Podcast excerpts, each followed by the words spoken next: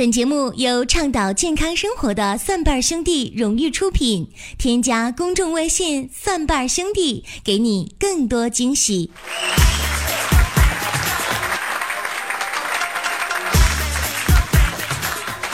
朋友们，冬天到了，今年冬天呢，这个气温非常低啊，真的挺难熬的。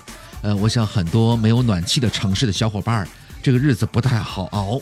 每当这个季节的时候，很多人最无奈、最痛苦的事儿是什么呢？当我们已经躺在被窝里边一段时间之后，正要准备好好的睡一觉的时候，就突然间发现，哎呦我去，还有泡尿没尿呢？然后就在自己琢磨着，这泡尿能不能熬到明天早上呢？朋友们，千万别告诉我只有我是这么做的啊！我跟你讲，哎，问你呢，哎。哎哎，问你呢？你看看谁的说你呢？所以冬天真的很难熬啊。那么当各位如果觉得这个非常冷的话，建议大家站在墙角上。为什么呢？因为因为墙角那地方有九十度。如如果还冷的话，那你就那你就躺地上，因为地上有一百八十度。可能有朋友说，那林哥，那我还冷呢？那你就转圈呗，三百六十度啊！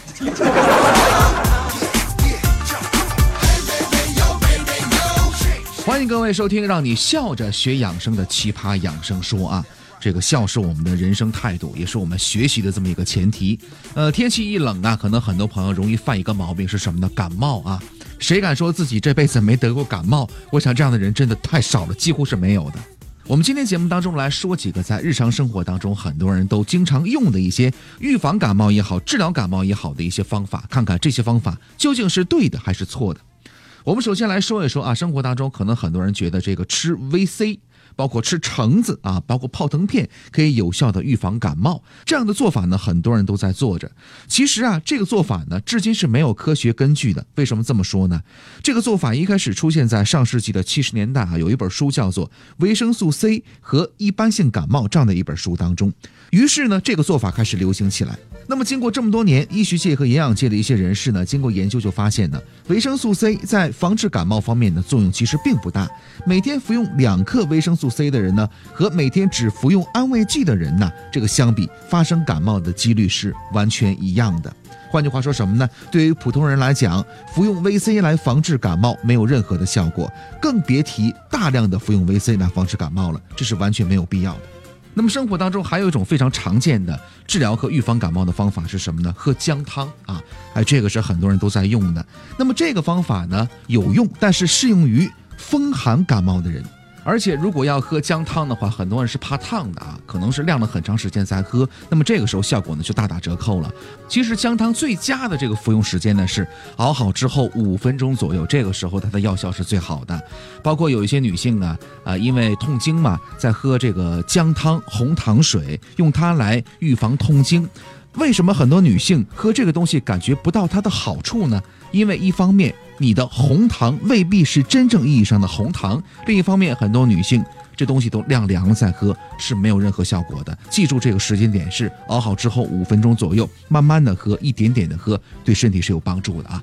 咱们话题有点说远了，刚才说呢，这个姜汤水呢是适合风寒感冒，这里要说明一个概念，中医认为呢，感冒分为。风热感冒和风寒感冒，那么怎么来区分风寒和风热呢？如果这个时候你拿出教科书哈，它会列出很多的，比如说这个受风寒什么风邪，受热邪的这个侵袭。其实啊，教给大家一个非常简单的判别方法。那么无论是风寒和风热感冒，除了一些基本的感冒的症状，比如说头疼啊、咳嗽之类的这样的一些现象之外，最明显的一个特征是什么呢？风寒感冒你会发现你的痰呐。包括这个鼻涕都是青鼻涕，都是青颜色，偶尔会发黄。那么风热感冒呢，更多的是浓痰、黄痰啊，黄鼻涕。而且呢，风寒感冒是怕冷的，风热感冒自己觉得哎呦身体很燥，容易疲劳等等，这都是一些区别的方法。所以说呢，说了这么多啊，这个姜汤水呢是适合风寒感冒的人来喝的、来服用的。那么风热感冒怎么办呢？各位可以吃一些中成药，比如说这个呃银翘解毒丸啊，包括灵翘解毒丸都是可以的。好，那说过了姜汤之后呢，我们再来说另外一个啊，生活当中很多人，你看这个要感冒或者预防感冒了，多喝点这个鸡汤。说鸡汤呢能够缓解感冒，其实呢它是有一定道理的。为什么这么说呢？因为鸡汤当中啊有一些成分可以减少咳嗽，而且热汤的这个蒸汽呢也有助于缓解鼻塞这样的一些情况的发生。喝鸡汤呢在一定程度上可以起到消炎的作用，尤其是对于风寒感冒，在鸡汤当中啊你不可能单独喝鸡汤对吧？还会加一些比如说这这个姜片儿啊、葱白或者是胡椒，它会有发汗、驱寒、缓解感冒的症状。再来说一个生活当中经常用到的啊，板蓝根。板蓝根呢，它是性味苦寒，比较适于这个体内热邪导致的风热感冒。平常呢，体质偏热的人士在感冒多发季节呢，可以早晚的啊各喝一袋儿，然后进行预防，但是最好不要超过三天。如果呢，体质偏虚寒的人，经常感觉到这个脾胃不和啊，容易腹泻，身体怕冷，就不适宜多喝板蓝根了。尤其是小孩儿，脾胃功能呢尚未健全，服用过多的板蓝根的话，更容易引起消化不良这样的一些症状啊。因此呢，板蓝根应该在医生的指导之下，或者说呢，根据说明书上规定的这个用法和用量进行服用，否则会给身体带来不适的。更适合风热感冒。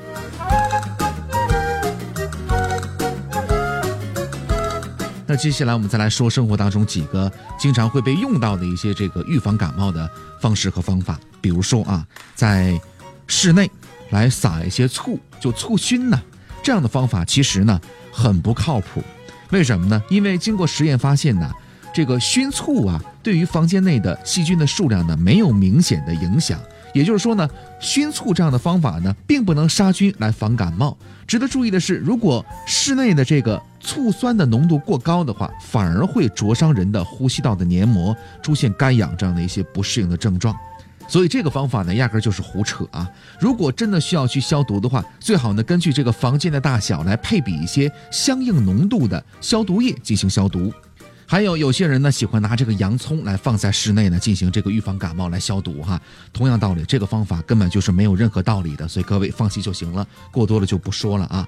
还有啊，呃，包括我小的时候也会有这样的情况，就是家长呢会让孩子，包括大人呢来捂汗，用这种方式呢来治感冒。其实这个方法呢适用于风寒感冒的人群啊。如果是风热感冒的话，用这个方法容易造成相反的作用，还容易造成脱水的现象出现。再来说一个啊，很多人说呢，这个洗冷水澡啊，经常洗冷水澡的话，可以预防感冒。其实这个结论呢，并不完全正确，它只适用于一部分人。为什么这么说呢？因为这个冷水澡跟抵抗力的关系呢，仍处于理论研究的阶段。对于体质较差的人来讲啊，洗冷水澡呢，会产生一系列的应激反应，比如说心跳加快、血压升高。肌肉的收缩、神经紧张等等等等，不但不能消除疲劳、预防感冒，反而会引发感冒。所以啊，它不是所有人都合适的。那说到这儿，可能很多人在说：“你看林哥啊，冬天的时候很多人选择冬泳，哎，人家为什么就身体那么好呢？就没事儿呢？”各位，你只看到一部分，包括新闻报道当中一些人因为冬泳而受益，还有很多人因为冬泳落下了很严重的疾病，你是没看到的。所以冬泳啊，包括洗冷水澡，并不是所有人都适合的，一定要切记啊。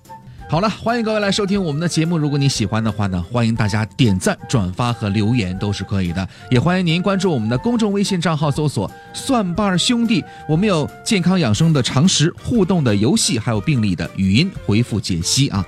好，咱们下档节目继续来说健康的事儿，奇葩养生说，让你笑着学养生。再会。